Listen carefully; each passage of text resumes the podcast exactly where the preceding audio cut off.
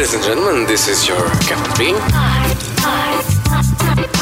Ai, destino. Olha as minhas letras. Connosco esta semana no Ai Destino da Rádio Comercial, Ruben Rua, ele que anda pelas ruas do mundo desde os tempos em que era modelo e atravessou meio mundo já. A última grande viagem que tu fizeste foi uma viagem transformadora e eu vejo isso pelos olhinhos a brilhar, porque ele estava a falar da Índia e do Nepal e estava ali a elevar-se, sendo ele um, um, aquário com ascendente em gêmeos, estava a elevar-se ainda mais. Bem-vindo, Ruben Rua. Obrigado. Muito Obrigado, obrigada por teres aceito o nosso convite. Com todo o gosto. Acho que já sentiste que de facto é um prazer enorme falar sobre viagens. Eu viajo desde que eu me lembro. Os meus pais sempre se esforçaram para que eu e a minha irmã pudéssemos, enfim, ver mais mundo do que o próprio mundo. Sempre fiz campos de férias internacionais também, ainda muito novo, 14, 15 anos. E depois, de facto, a moda permitiu-me ter uma experiência que tenho noção que a maior parte dos jovens não pode ter. E de facto, durante muitos anos, uma coisa é nós estarmos uns dias numa cidade e outra coisa é estarmos um mês ou, ou até dois meses, irmos várias vezes por ano. E eu tivesse, tivesse a sorte e essa felicidade. E hoje também tento sempre conseguir tempo consegui também ter dinhe- dinheiro que me, que me possibilite de facto viajar para os sítios que eu quero. Tenho uma lista com, com os países pendentes e também profissionalmente tenho a sorte de conseguir juntar o útil com o agradável e de facto viajar eh, bastante. Então vamos começar pelo início, os campos de férias. Eu interessa-me muito isso porque eu, eu queria sempre ir também e a minha mãe dizia: Ah, filha, menos.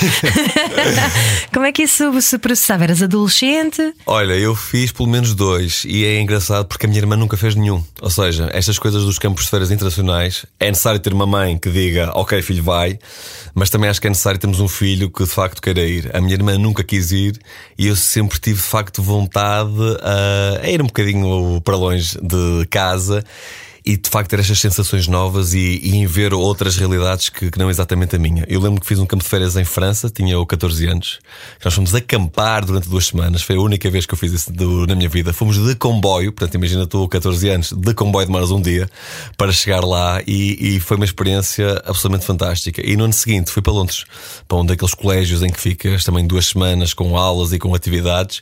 E eu acho que são experiências que são enriquecedoras a todos os níveis que te permitem ter uma noção do próprio mundo diferente, em que tu percebes que existem outras pessoas com outros, com outros backgrounds eh, culturais e com outras histórias de vidas e que te podem acrescentar muito, e de facto tu percebes que que o mundo não é a tua rua, que não é a tua escola só, que não é a tua classe e que, e que a diferença faz parte da vida e que te pode acrescentar sempre e que de facto não há de calhar um ponto de vista, mas podem existir vários. E portanto tenho recordo esses tempos com, com muitas saudades e tenho noção que contribuíram muito para a pessoa e para a visão do mundo que eu tenho, que eu tenho hoje. Em que é que isso te transformou? Tu lembras-te quando voltaste à escola, depois de fazeres esses campos de férias, eh, mudaste enquanto pessoa? Olha, davam, davam mais vontade em viajar, ou seja, eram viagens que não faziam com que eu me sentisse, é pá, se calhar, pronto, já fui, já chega, não quero, estou bem, é cá, não. Quanto mais eu viajava, quanto mais vezes eu ia, mais vontade eu tinha em de facto migrar, ah, fosse de que forma fosse. Ah, e ao mesmo tempo tornavam-me uma pessoa sempre mais completa, eu acho porque, porque via coisas diferentes, como eu te disse, experienciava coisas diferentes. Imagina, ok, eu lembro-me de, de ter atividades em Londres, por exemplo, em que as nossas aulas não eram aquelas aulas tradicionais. Lembro que houve um dia que um professor meu, que era o Peter, disse-me: Ok, agora vamos imaginar que vocês têm uma empresa e eu quero que vocês criem aqui o vosso plano quase de negócio ah, e me apresentem. Eu tenho muito dinheiro e vou dar a um de vocês. Isto era tudo, portanto, esquemas quase fictícios, eram exercícios lógicos, mas eram exercícios em que tu pensando uh, com o teu cérebro e até numa perspectiva, neste caso, até de negócio, ias falando em inglês, as coisas iam evoluindo assim. E eu achava aquilo fantástico. Nós fazíamos aquilo no meio de um jardim, deitados na, na relva, e, e tudo isso foi muito inovador e foi muito transformador em mim. Que giro. que giro, desculpa, até me falha a voz. Ah, sabes, eu era um bocadinho como tu. Eu pedi à minha mãe para ir para os colégios internos internacionais, mas viver por causa daqueles livros da Patrícia, de uns livros de aventuras. Que idade é que tens, Ruben? Eu tenho 32, mas eu sei que livros são esses. Sabes que livros são esses? é? Eu tenho 37, portanto eu Ok. cresci a ler esses livros da Patrícia Certo. eu achava ao máximo aquele conceito de ah, os teus pais mandam-te para um colégio interno e tu tens a liberdade para cresceres. Assim, uma, uma dinâmica meio Harry Potesca, não é? Eu percebo muito essa filosofia porque eu sempre fui uma criança e um jovem um bocadinho precoce, acho eu, e tive uma, uma noção de independência sempre muito grande e uma necessidade de ser independente muito grande. Para teres noção, há muitas crianças ou jovens que os, que os pais têm aquela mesada, não é? Ou aquela semanada, mas a maioria, os pais dão sempre um dinheirinho por dia para comer qualquer coisa na escola, imagina um euro, 50 cêntimos ou qualquer coisa. Eu lembro que no meu caso, eu pedia sempre que fosse uma mesada. Ou então vá no máximo uma semanada, porque eu queria ter a possibilidade de gerir o meu próprio dinheiro. Ou seja, não ficar naquela coisa de pedir todos os dias, mas sentir que de repente tinha ali 5 euros, nem que fosse para um mês, mas que eram meus. Ou quantas vezes é que eu podia sair por mês. E eu depois podia decidir quando é que eu queria sair. Ou seja, podia sair 3. Então se eu quisesse, eu saía 3 dias seguidos, do que aquela coisa de todos os dias não saber exatamente se poderia ir ou não. E as viagens acho que que alimentaram isso também e que potenciaram essa, essa vontade em ser, em ser livre, que é assim que eu, que eu me sinto. E uh, qual é que foi o destino que tu mais gostaste de visitar até hoje? Olha, há vários pontos do mundo que me são muito marcantes. Eu acho que é, é impossível de fugir de uma cidade como Nova York. Acho que quem visita Nova York não lhe fica indiferente. Eu digo isto muitas vezes: chegar a Nova York é ter a noção que entraste num filme, literalmente, porque tu já viste aquelas imagens muitas vezes em revistas, em livros, em filmes, em uh, notícias e de repente tu estás em Times Square, de repente tu olhas para o Empire State Building que tu conheces dessa imagem e tu estás lá. Portanto, acho que é uma sensação fantástica. Tóquio é possivelmente a minha cidade preferida. Eu passei dois meses no Japão. É, foi um período da minha vida bastante feliz e Tóquio é o inverso disso, porque é uma cidade fantástica, mas tu não tens nenhuma noção, tu não tens nenhuma imagem. Se eu te falar na Tokyo Tower, por exemplo, se tu nunca tivesse estado no Japão, tu não consegues visualizar essa mesma, essa mesma imagem. E portanto, pela surpresa e diferença cultural, eu acho que é um sítio que, que te marca muito. Sabes que eu já estive em Tóquio okay. e eu não gostei nada de Tóquio. Eu adorei Kyoto, adorei okay. Kyoto, que é mais Percebo. a minha cena zen, estás a ver? Sim, os, templos os templos e tal. Sim, sim, é mais um Japão tradicional Exatamente. Sim. Mas Tóquio eu fugi de lá praticamente. Sério? É Olha, eu adorei. Estive lá há dois meses e acho que Tóquio é o equilíbrio entre, entre o Japão tradicional, aquela cultura samurai, os templos e os jardins, e depois um, um Japão de facto contemporâneo, cheio de neons e, e, e lojas e restaurantes e discotecas e, e de facto muita gente que eu particularmente gosto. Mas Tóquio e Nova York são assim aquelas duas cidades que me marcam bastante. Paris, para mim, é a cidade mais bonita a nível europeu e uma das mais bonitas do mundo. Sou muito apaixonado pela Ásia, pelo Sudeste asiático, conheço muitos países, um, já fiz várias viagens lá.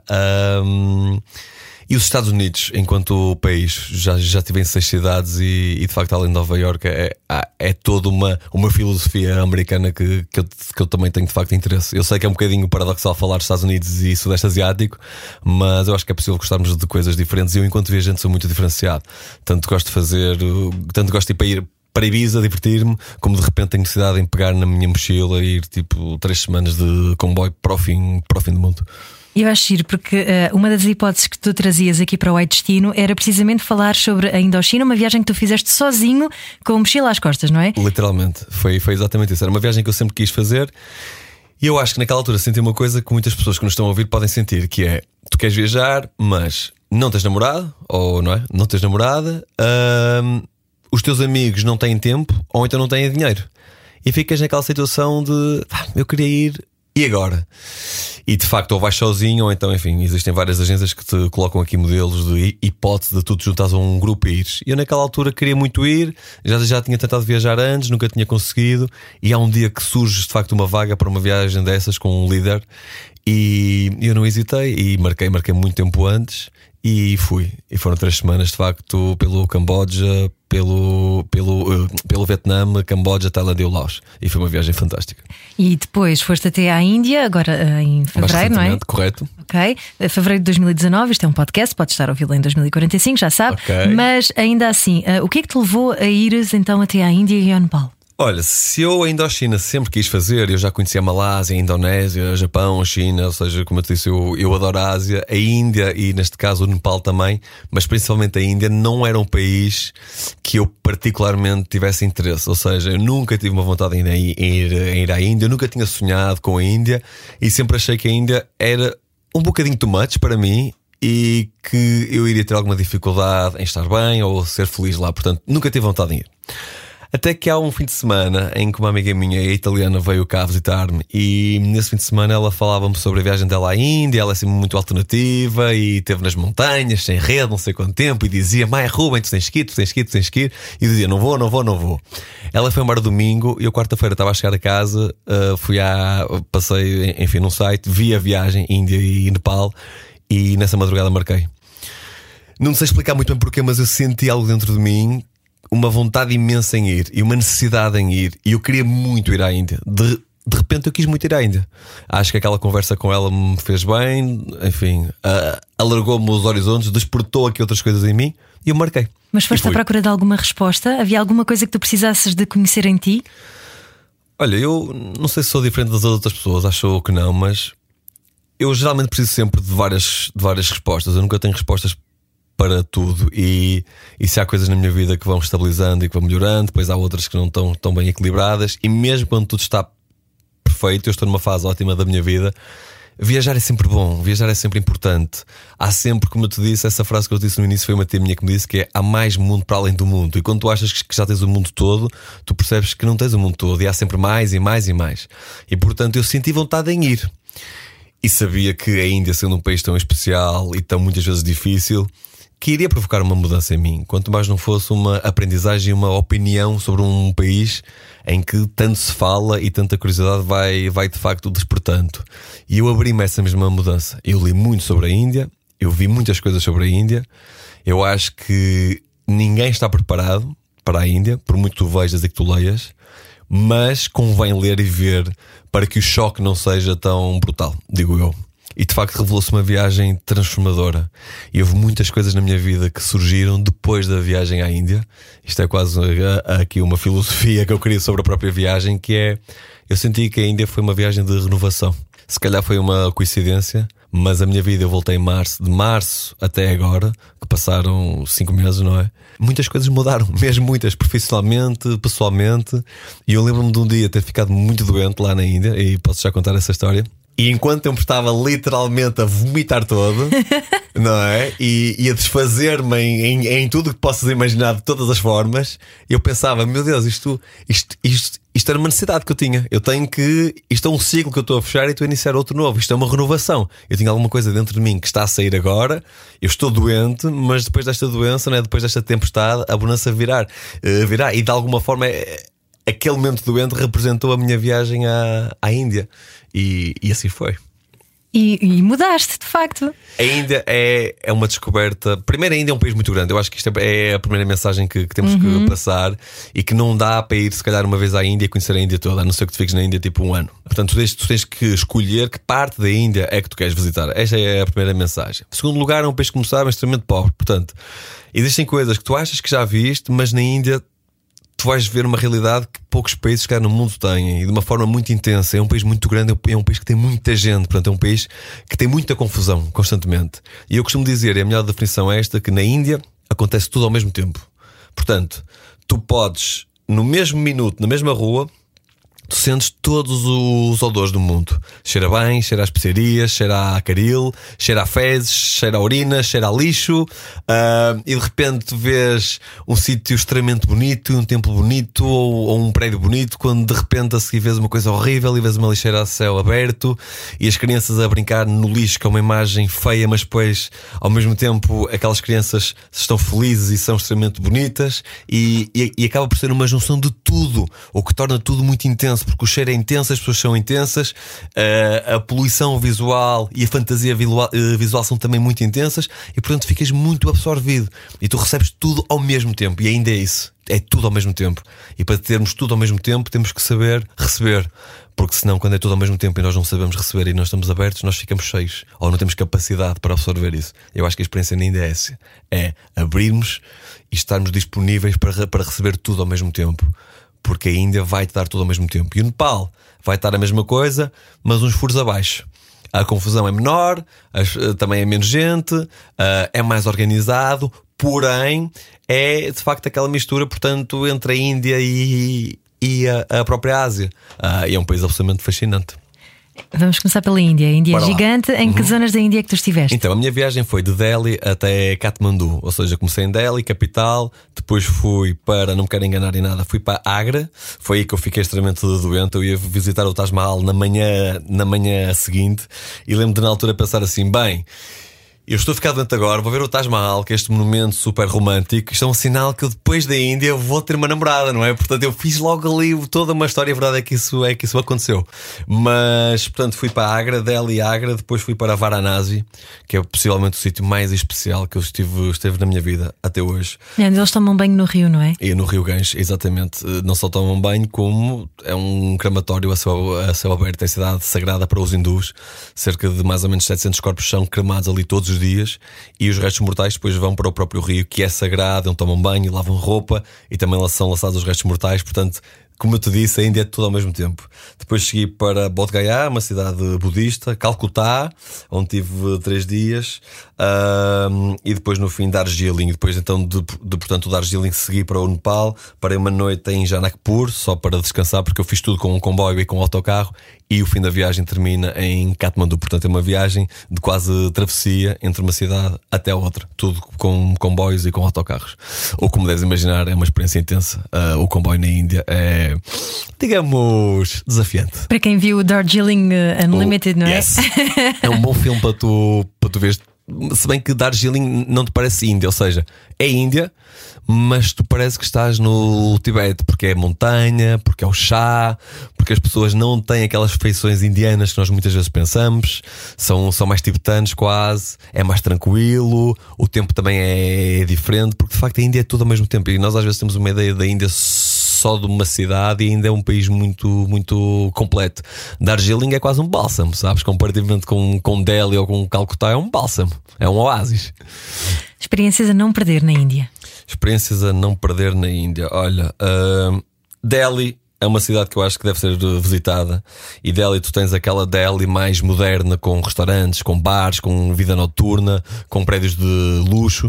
Mas depois tens aquele Delhi mais mais tradicional, quase, quase onde eu fiquei com estradas de terra batida, onde as vacas andam perdidas, uh, as motos, os carros, os, os, os, edifícios. Agra vale a pena ir pelo Taj Mahal. De facto, há muita gente que diz: Ah, eu estava à espera que fosse maior, ah, eu estava à espera que fosse assim. Eu acho que o Taj Mahal é digno de ser visto, porque é de facto um monumento icónico, é uma, é uma obra de uma beleza absolutamente fantástica, tem uma história super bonita. Eu recomendo ou o Nascer do Sol, que foi isso que eu fiz, ou o Pôr do Sol. Ir sempre num, num dos pontos do, do dia, porque é, um, porque é de facto um sítio fantástico. Varanasi, como eu te disse, para mim é um sítio dos sítios mais, mais especiais que eu, que eu tive na minha vida. É a cidade sagrada para os hindus, portanto, os hindus acreditam que se morrerem em Varanasi, o ciclo de morte deles termina ali. E portanto, tens muitas pessoas que não são de Varanasi, mas querem ir morrer a Varanasi. Porque não querem reencarnar Porque não vez. querem reencarnar. Uhum. Quando tu tens dinheiro, as pessoas pagam e ficam no sítio chamado ashram, onde são cuidadas até a própria morte. Já alguém lhes disse que isso é batota? Pois, a fé tem, tem destas coisas, não é? Uh, cada um tem, tem a sua e nós seguimos a nossa vida como entendemos. Claro, mas quando tu não tens dinheiro, há, existem pessoas que vão literalmente morrer na rua em Varanasi. E depois é uma cidade que a melhor definição é que não tem tempo. Ou seja, tu estás ali em 1950 ou em 2019 é exatamente igual. Porque é uma cidade que tu sentes que não tem tempo. Uh, parece que nem é que, nem é que não, eu acho que é diferente. Eu não te digo que ela tenha parado no tempo, ela não tem tempo. E é muito bonito. E os gatos, aquela escadaria junto, junto ao Rio Ganges, são bonitos mas depois os corpos ardem ali a céu aberto. Tu vês os corpos arderem, tu vês o ritual fúnebre. As vacas abandonadas comem o lixo, os cães vadios andam ali. Então o cheiro torna-se a tudo aquilo que eu te disse ao mesmo tempo. E é um sítio onde a dicotomia de vida, morte, bonito, feio, sagrado, profano convivem.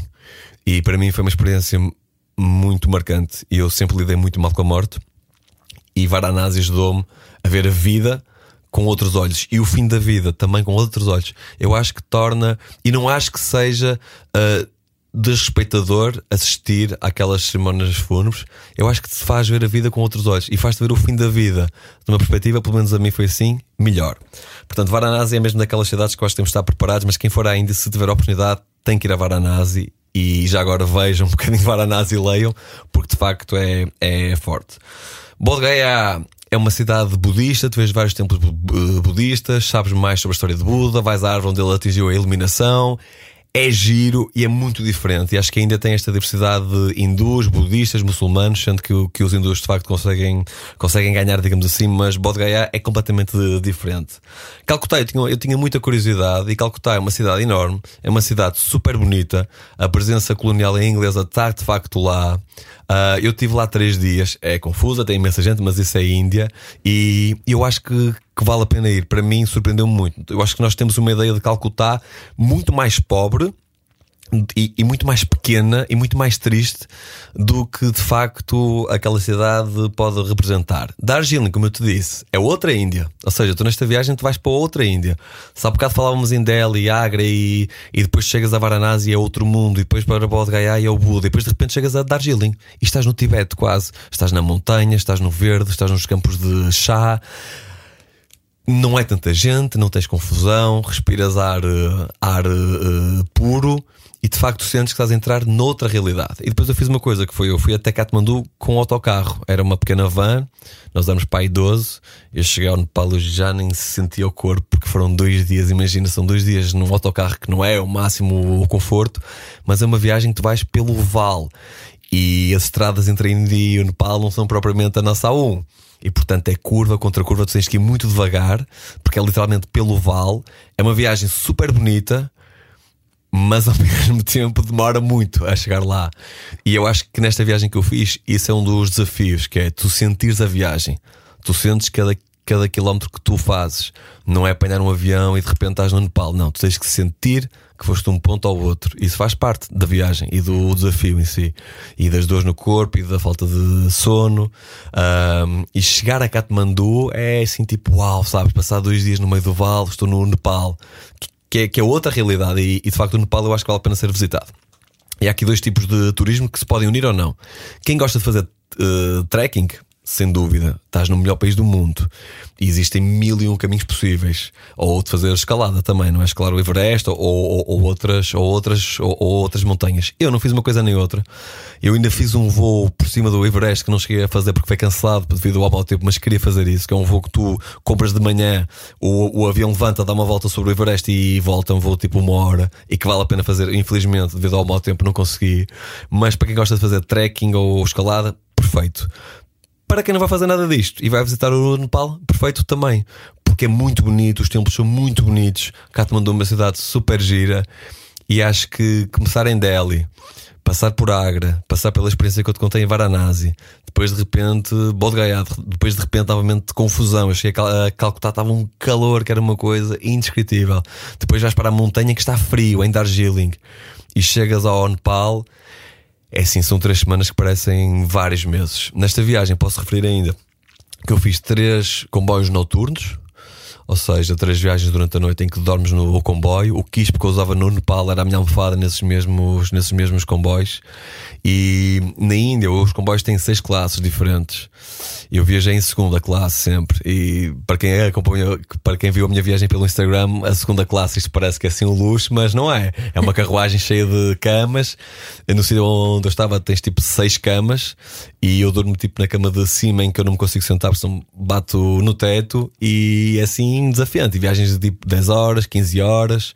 Na viagem ainda ao China que falamos, cheguei a fazer uma no Vietnã de 20 horas em que não tens Wi-Fi, não tens bar, não tens nada.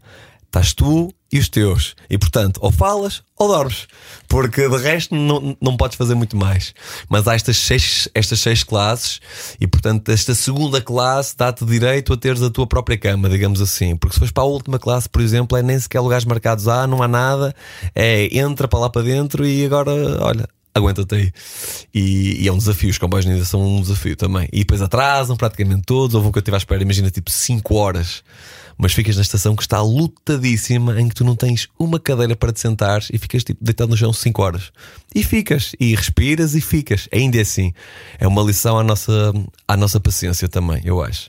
Quando tu achas que já não podes, tu podes. Ainda é sempre assim. Quando tu achas que não consegues comer, comes. Quando tu achas que não aguentas nem mais um minuto, aguentas. Quando tu achas que estás muito cansada, andas. Quando tu achas que está muito calor, mais um grau em cima. É sempre assim. Engraçado, tem muito a ver com o espírito do yoga. Eu faço yoga há muitos anos uhum. e os meus primeiros professores diziam-me isso: que é quando achas que já não aguentas mais a posição, aguenta só mais um bocadinho, porque algo em ti vai conseguir instalar-se na posição e tu de repente pensas: ah, afinal é isto, ok.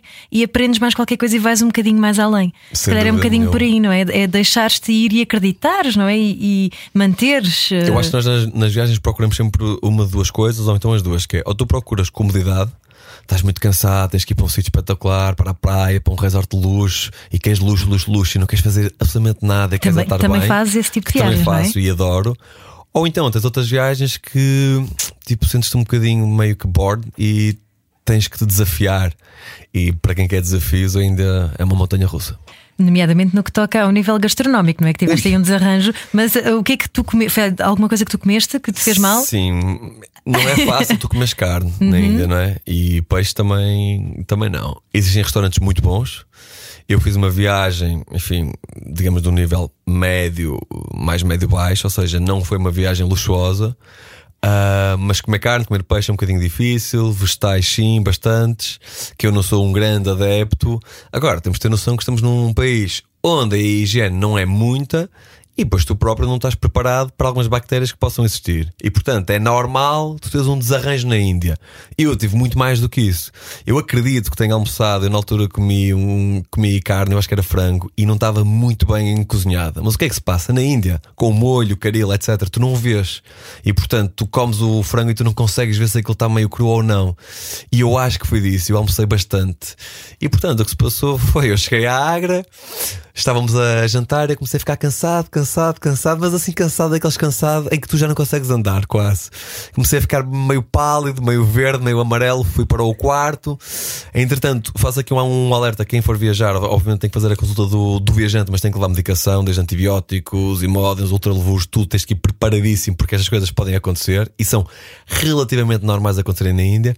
Comecei a ficar super, super mal e depois, enfim, não sei se posso dizer- isto aqui, mas entre diarreias e vómitos e febre é o que vocês quiserem imaginar, porque foi tipo o máximo em tudo. E lembro que tomei um antibiótico que eu vomitei logo a seguir e portanto foi assim uma noite daquelas, daquelas muito agressivas. Mas nestas coisas, pronto, quando é assim, quando tens diarreia ou vómito com febre, é sinal que tens, que tens infecção e portanto aí tens que meter o, o teu antibiótico logo antes que as coisas piorem. E pronto, e depois de manhã estava mais ou menos, fui ao Taj Mahal com muito sacrifício. Porquê? Porque eu pensei assim: bem, a minha mãe sabe que eu estou cá. Se eu não for e não colocar nada no Instagram que estou no Taj Mahal, ela vai perceber que eu estou a morrer na Índia. Então, se calhar, mais vale ir. Eu lembro que estava literalmente a morrer. A minha irmã tirou-me uma fotinha. Eu fiz tipo um Insta Story a andar e voltei para o meu quarto porque eu estava a morrer. Mas eu quis ir primeiro porque eu queria ver, como é óbvio. Quer dizer, pensei, quer dizer, Ruben, estás na Índia e o Taj Mahal é aqui ao lado. Era literalmente ao lado onde eu estava e não vais ver, não. Tens que ir. E também para não, para não preocupar a minha mãe. Tão muito. querido! Sim, e a minha irmã depois teve outra experiência que foi em Darjeeling, na montanha já. Ela ficou doente também, vários dias. E só que, como estávamos na montanha, com altitude, ela teve alucinações. Ou seja, além daquilo que eu Uau. tive, ela alucinou, mas alucinou, tipo, viu pessoas que já tinham falecido, etc. Toda uma experiência assim, um bocadinho high. Altamente, foi Yeah. altitude, foi. Altitude. Chama-lhe É, altitude. essas são estas coisas. Mas é- também faz parte na Índia, é possível as pessoas ficarem, enfim, às vezes é só uma diarreia ou normal, mas pode acontecer estas coisas sem estar pronto para isso. Faz parte da viagem também. Eu, eu, eu vejo as coisas assim, faz parte da viagem. Pronto, olha, ficou doente, pá, tratei-me, estou aqui, estou vivo, a vida, a vida seguiu, não, não perdi praticamente nada, portanto seguiu. Agora, preocupava-me porquê? Porque na noite seguinte tinha pela primeira vez um daqueles comboios noturnos. Eu pensei assim, meu Deus, se eu vou para aquele comboio, desculpem lá, borrar-me toda, durante a noite toda, isto não vai correr bem. Mas pronto, nada que a medicação não, não me tivesse salvado. Tão bom. Olha, eh, estavas a entrar aqui na rádio e estavas Uhum. a dizer que gostas muito de rádio, gostas muito de música. Eh, uma música que te faça lembrar esta viagem que tu fizeste. Ah, uau! Sim, olha, quanto à rádio, eu, adoro a rádio. hum, porque cada vez que venho cá e sou, e sou entrevistado, sinto, sinto uma calma e um gosto pela comunicação que eu tenho particularmente, mas que aqui é quase exponenciado. Eu acho fantástico tu conseguires comunicar com alguém sem estares a ver essa pessoa. A única força que tu tens é a tua voz e, portanto, é bom que tu digas alguma coisa que interesse, porque senão as pessoas não vão ouvir. É muito difícil de manteres alguém agarrado. Eu já falei demais, não sei como é que alguém vai ver isto até ao fim. Ai, vão, sobre, vão. sobre esta, sobre esta, sobre esta viagem. Ahm, mas eu acho a rádio de facto um meio de comunicação fantástico e acho que se conseguiu atualizar e adaptar às novas possibilidades que existem hoje, principalmente com o digital, de uma forma muito, muito célere e, e muito bem e muito bem conseguida. E gosto muito de música também, de facto, são dois universos que eu, que eu uno muito bem. Agora, tu fizeste-me aqui uma pergunta um bocadinho difícil, eu até tenho que ir ao Spotify quase ver, que eu sou muito de músicas do, do momento, sabes? De uhum. o que é que eu ando a ouvir agora, ou o que é que eu ouvi naquela viagem, ou ouvi, ou ouvi na outra, mas olha, vou-te dizer uma, uma música que nem por acaso foi. Quem mostrou esta música foi a mesma amiga que me desafiou a ir à Índia. Uh, é uma música que é só guitarra. E houve vários momentos naquela viagem, com boys, etc., que eu meteste a música a dar. Que é uma música assim, bem, bem chill, que te, que te faz viajar sem sair do sítio. E quando estás a viajar com esta música, ainda mais viajas, quase tens alucinações, como a minha irmã teve. Que é de um, que é de um músico chamado Dan Bentley e a música chama-se Jelena Song. É assim, essa, essa música. E é só guitarra, é só, só, só mesmo instrumental. E lembro de ouvir essa viagem várias vezes. É, de ouvir essa música várias vezes na viagem. Boa, e agora da música para os livros, tu costumas ler quando viajas?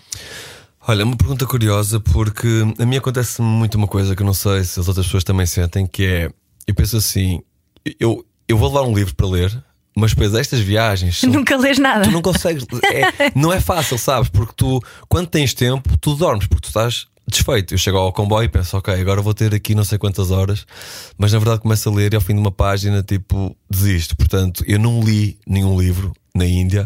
Uh, tentei levar um na altura para, para a Indochina, não, não consegui ler e pensei, não, não vou fazer o mesmo erro para a Índia e nem sequer tentei levar, uh, levar, uh, levar um livro. Mas sim, mas é um bom, é um bom companheiro para quem, para quem consegue ter esse mesmo tempo. Mas não sei se. Eu acho que as viagens são boas para tu leres quando tu vais tipo, para um sítio que tu sabes que tu vais ter tempo e que está tudo controlado. Agora, nestas viagens, em que imagina eu ficava dois, três dias no máximo em cada sítio, sempre com mochila às costas de um lado para o outro. Saímos de manhã cedo e chegávamos tarde. Não é fácil. Não é fácil. Portanto, o livro, I'm sorry, mas eu não consigo ajudar aí porque a verdade é que eu não li na Índia. Claro, também com o tipo de andamento que tu tinhas, não é? Não, Era impossível. Não dava. Eu, eu acho que houve pessoas no meu grupo que tipo levaram, lembro de os ver, imagina, tipo, uma vez com o livro na mão, sabes? E eu olhar e, pensar assim: hum, não vais ler mais.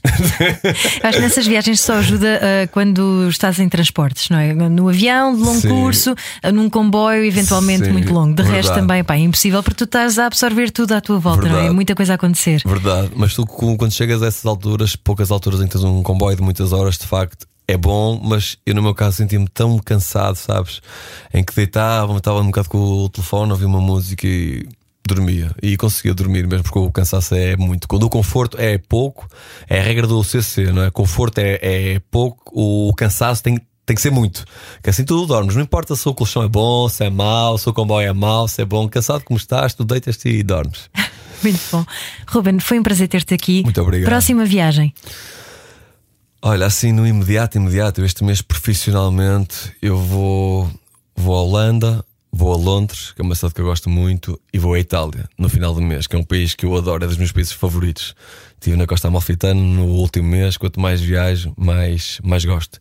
E no próximo mês vou estar em Paris também, a, a, trabalhar cerca de uma semana, que, como eu te disse, é uma cidade que eu ia várias vezes por ano quando trabalhava como modelo e que para mim é a cidade mais bonita a nível europeu, portanto nos próximos dois meses vou estar aqui pela, aqui pela Europa. Talvez, porque isto nunca sabe e as possibilidades são sempre, são sempre muitas, mas para já estas são as certas.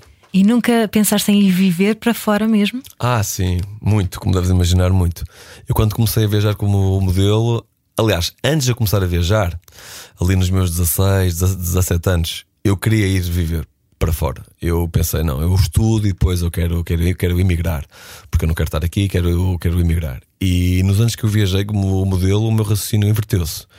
Eu acho que tem muito mais valor ao nosso país, à cidade onde eu nasci, o Porto, hoje à cidade onde eu moro, Lisboa. Um, e felizmente as coisas profissionalmente acabaram por acontecer na minha vida cá. E portanto hoje seria muito estúpido e quase ingrato eu dar um pontapé em tudo aquilo que eu tentei construir ao longo, ao longo, ao longo destes anos e de viajar para ter uma aventura mais, quando eu já viajei quase 5 anos seguidos como modelo e já tive as minhas aventuras aí. Mas houve uma altura que a Austrália, que é a minha viagem de sonho, foi muito apelativa.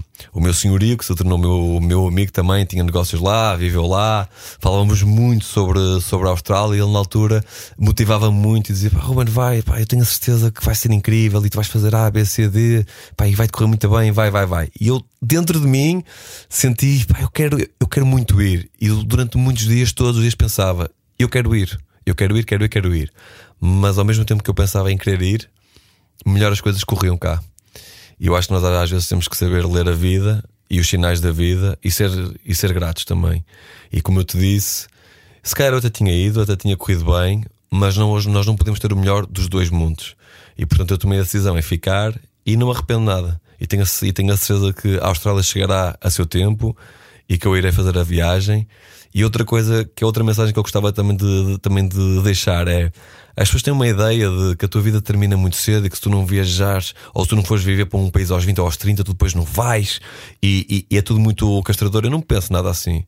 Conheço uma pessoa que, que é relativamente conhecida, a chefe Luizinha, ela foi para Nova York quase com 60 anos, sabes? E agora voltou sozinha, nem inglês falava, ficou chefe de um dos melhores restaurantes da cidade. Eu não sei se um dia não vou viver fora. Eu hoje vivo cá, tenho o maior orgulho em ter nascido em Portugal, tenho o maior orgulho em, em ter nascido no Porto, a viver em Lisboa.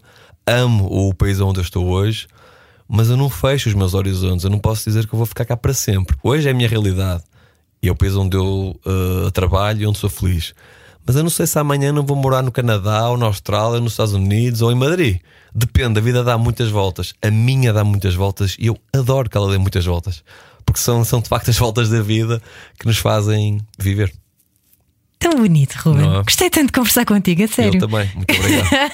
que surpresa tão Disseste agradável. 20 minutos, eu acho que. Não, acho que já nos esticamos um bocadinho. Olha, já vamos em 40. É Pronto. Digo, ninguém vai ouvir isto, 40 minutos. Pá, pessoal, desculpa Ai, vai, lá, vai. vai... toda minha. Não, fica aqui um, um, vamos fazer aqui um desafio. Quem Bora. ouvir isto até ao fim vai ter que escrever qualquer coisa no teu Instagram. Ok, podem mandar uma mensagem privada. Eu garanto que vou ver e vou tentar também, também responder. E desde já, obrigado pela paciência por 40 minutos com um podcast. Não é, não é para, para toda a gente, por isso, obrigado. E obrigado a ti também, porque foste de facto, foi ótimo ter, ter conversado contigo e uma surpresa muito, muito agradável também. Muito bem, muito obrigada, Ruben. Uh, quem, quem for ao, ao, Instagram do Ruben vai ter que escrever. Um, ouvi até ao fim. Ouvi até ao fim, exatamente. Assim, ouvi até ao fim. ouvi o Ai Destino, o podcast Ai Destino exatamente. até ao fim. Ai okay? Destino até ao fim.